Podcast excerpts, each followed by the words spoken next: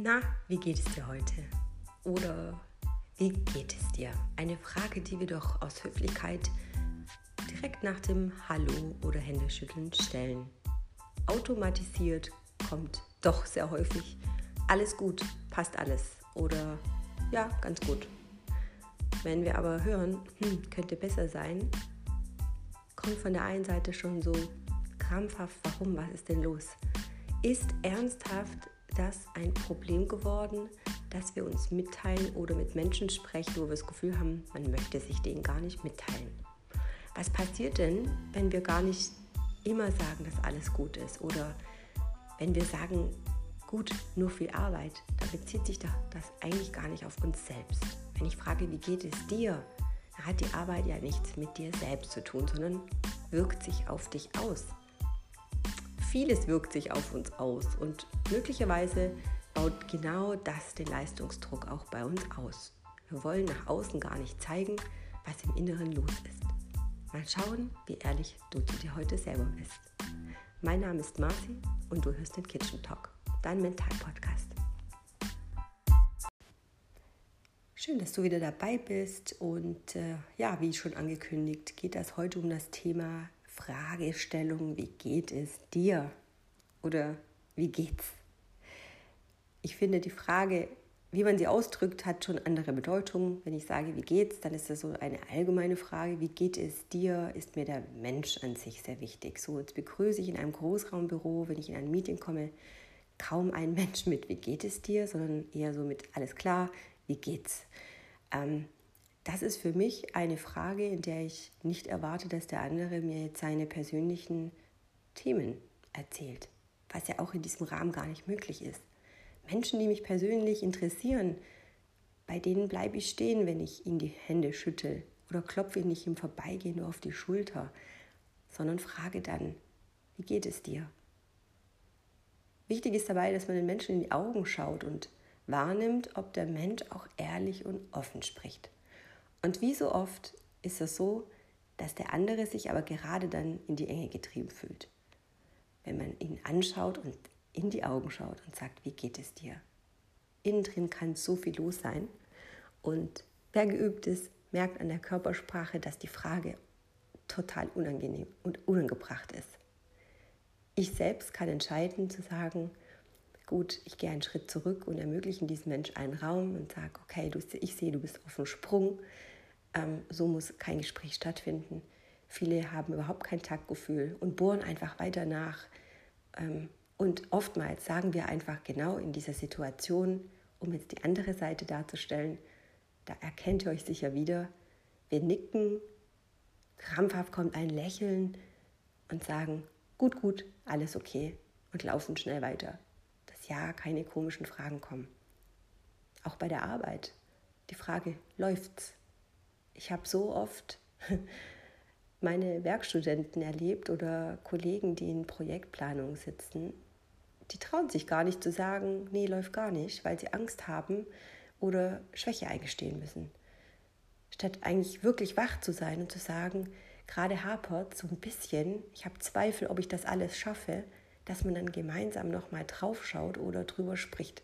Signalisiert, ich bekomme es im Moment nicht hin oder man sagt, wirklich offen und ehrlich, ich bin blockiert, es läuft gerade nicht gut, aber ich weiß, dass ich es schaffe. So, angefangen von Glaubenssätzen, von Selbstüberzeugung oder Selbstzweifeln ist die Frage, wie geht es dir in sehr häufiger Sache einfach nicht die Wahrheit. Die Antwort zumindest. Gut, jetzt laufe ich auch nicht durch die Straßen und frage jeden, wie gesagt, nach dem, wie geht es dir. Aber vielleicht stell du, du doch mal selbst die Frage, wenn du morgens aufwachst, wie geht es dir heute? Im Yoga starten wir meistens auch eben mit der Wahrnehmung vom Körper und nehmen es mal wahr, wie der Körper sich anfühlt, wenn wir tief einatmen. Läuft der Atem überhaupt durch oder blockiert schon der Brustkorb? Fühlen wir Verspannung im Nacken? Haben wir gut geschlafen? Ist die linke Seite nicht ganz so geschmeidig wie die rechte. Wir heben ein Bein, wir heben das andere Bein. Wir versuchen uns in eine körperliche Balance zu bekommen. Und dabei die Frage zu stellen, nicht was ist alles heute noch geplant, sondern wie geht es dir? Wie fühlst du dich heute? muss man erstmal überlegen. Das wird heute auf jeden Fall deine Praxisübung sein, selbst wahrzunehmen, wie du dich heute fühlst und nicht, wie geht's. Denn dass heute viel los sein wird, kann sein, dass die Termine anstehen, kann alles sein. Nur bist du dir bewusst darüber, was in deinem Körper für Anzeichen sind. Nimmst du wahr, dass du heute verspannt bist, weil du schlecht gelegen hast? Hast du schlecht geschlafen? Warum denn? Natürlich ist das eine Zerpflückerei und ein Kopfzerbrechen über den Zustand, aber genau darum geht es. Wenn du geübt bist, in Sekunden einfach nur wahrzunehmen, heute habe ich nicht gut gelegen, das Kissen, Kissen war vielleicht nicht gut oder die Nacht war schrecklich, weil es einfach sau heiß war oder mir sind wilde Gedanken durch den Kopf gegangen oder ich habe Magen-Darm heute, ich merke, ich bin super nervös. Ja, warum? Der Tag wird aufregend, es gibt ganz viel zu tun und ich weiß, dass ich ganz bestimmte Termine heute habe. Dein Körper ist der Spiegel deiner Seele und dein Geist wird dir immer sagen, wie du dich fühlst. Du musst nicht nach außen tragen, der Welt mitteilen, wie es dir heute geht. Viele haben natürlich auch das Bedürfnis, alles nach außen tragen zu wollen, um Aufmerksamkeit zu bekommen, weil sie ein Defizit haben an Zuneigung oder zu wenig Gespräche führen, weil sie einsam sind. Achte mal auf dich und versuch mal so zu verstehen, warum jemand anders genauso ist. Die Unterschiede der Menschen sind eigentlich nur die Charakteren und die Prägungen, die wir durch das Leben erfahren haben, aus dem Umfeld, auf dem wir, aus dem wir entstanden sind oder dort, wo wir aufgewachsen sind, das, was uns widerfahren hat. Ein Beispiel auch ein Tierheim. Wer von euch war in einem Tierheim? Ich überlege seit Monaten, dass ich einen Hund möchte und habe sämtliche Züchter angeschaut, um zu vermeiden, dass ein Hund vielleicht Krankheiten mitbringt oder, ja, weiß ich nicht, gesundheitliche Einschränkungen. Und ich wurde immer trauriger dabei, als ich in Google dankenderweise immer wieder auf Tierheime in meiner Umgebung gestoßen bin. Und wenn man dann feststellt, dass die Tiere nicht sprechen können, aber man wahrnimmt, was sie erlebt haben müssen, Schläge, sie wurden ausgesetzt, verstoßen, haben gehungert und das sind Lebewesen. Wir, wir sind Menschen und wir sprechen und wir verbieten uns selbst indem wir uns versklaven, Mensch zu sein. Natürlich kannst du jetzt nicht in einer Situation in der Arbeit jetzt dein Herz ausschütten. Gemeint ist natürlich, dass du mit deinem Umfeld mal sprichst, schaust, wer dich wirklich auch wahrnimmt. Wer interessiert sich eigentlich wirklich für dich? Vielleicht kannst du auch mal selbst die Frage stellen, soll ich dir erzählen, was heute mal los war, warum es mir so scheiße geht? Vielleicht fällt dir auch auf, dass in deinem Umfeld immer mehr Leute sind, die eigentlich immer dann verschwinden, wenn es Themen in deinem Leben gibt, weil sie finden, dass du anstrengend bist oder dass du sie belasten könntest.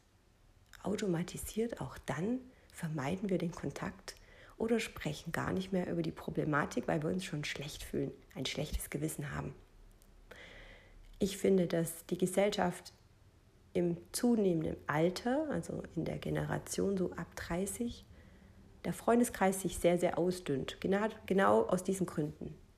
Jeder hat seine Themen, seine Familie, seine Kinder, seine Pflichten, seine Probleme mit der Arbeit, mit den Finanzen, mit der sich Selbstfindung und mit der Gesundheit. Und trotz allem wird nach außen, selbst im engsten Freundeskreis, immer noch eine Show gespielt. Nach außen denkt jeder, jeder lebt in einer perfekten Situation, in einem perfekten Bild an Familie und dem Sein. Alle anderen kriegen alles hin. Nur man selbst ist nicht gut genug. Vielleicht hast du dich auch schon oft dabei erwischt, wie du dir selbst einfach nur Mut zusprichst und sagst, egal, heute geht's noch, schaffe ich noch, zieh ich durch. Was glaubst du, wie oft Bandscheibenvorfälle entstehen oder wie oft Menschen an einem Herzinfarkt sterben oder Herzmuskelentzündung bekommen, weil sie trotz Erkältung Sport treiben, weil sie einfach nur Schmerzmittel nehmen, um den Tag zu überstehen. Ein Burnout entsteht genau aus denselben Gründen, weil wir einfach nicht wahrnehmen, wer wir sind, wie es uns heute geht oder wo körperlich einfach unsere Probleme im Moment sind. Natürlich äußert sich Stress immer auch auf den Körper. Die Psychosomatik ist so unterschätzt und gerade dann, wenn du merkst, die Nacht war nicht gut, der Tag war nicht gut, dir tagsüber immer wieder auch mal selber die Frage stellst, wie fühle ich mich, wahrnimmst, ob du vielleicht mal hinsetzen musst, eine Pause brauchst, einen Schluck Wasser brauchst oder auch Hunger hast, dann wirst du natürlich auch nicht lernen, gesund zu sein oder langfristig fit zu sein. Wir alle wollen besser werden, wir alle wollen gesund bleiben. Aber vielleicht verzichtest du einfach mal auf ein paar Supplements und gönnst dir mal 10 Minuten Pause mehr am Tag. Vielleicht klingt es für dich logisch, wenn du dir selbst die Frage stellst, wenn du Kopfschmerzen hast, wo das herkommt. Liegt es daran, dass du nicht genug getrunken hast, dass du vielleicht einfach keine frische Luft bekommen hast, vielleicht musst du mal vor die Tür gehen, 10 Minuten spazieren gehen, Warum hast du Bauchschmerzen? Nimmst du dir tatsächlich Zeit für deine Morgentoilette? Ist es so eingeplant, dass du nicht unter Hochdruck arbeitest? Du weißt, was ich meine. Bist du entspannt? Der Körper hat einen Biorhythmus, vom Schlaf über die Verdauung und auch die Ernährung. Er wird immer signalisieren, wann etwas nötig ist. Wir sind keine Tamagotchis. Also musst du auf dich selbst achten und das Körpergefühl spüren lernen, fühlen lernen. Dir selbst erstmal die Frage stellen, wie fühlst du dich? Wie geht's, ist eine andere Frage. Aber vielleicht kannst du auch da in diesem Zuge mal wahrnehmen, was in deinem Umfeld eigentlich passiert. Warum sich Menschen abwenden. Vielleicht, weil sie mit sich selbst arbeiten, gar nicht alles auf dich projizieren. Sie wenden sich vielleicht gar nicht von dir ab, sondern weil sie bei sich selbst einfach viele Probleme haben dann frag doch mal nach. Wie geht es dir? Wie fühlst du dich? Was ist eigentlich los bei dir? Ganz oft denken wir, dass es an uns liegt, aber wenn wir anfangen, erstmal bei uns an zu arbeiten, dann kannst du natürlich auch genau das weitergeben. Ich hoffe, dass diese Folge dir ein bisschen Denkanstoß gegeben hat, Möglichkeit, ein bisschen konzentrierter wieder Zeit mit dir selbst zu verbringen, achtsamer zu sein und dir täglich diese 10 Minuten zu schenken. Einfach über den Tag verteilt. Du kannst dich auch einfach mal kurz hinsetzen, tief durchatmen und fragen, wie fühlst du dich eigentlich? Dann wirst du schon sehen, was dein Kopf sagt. Hab's gut, bleib gesund, bis bald und wir hören uns bei der nächsten Folge.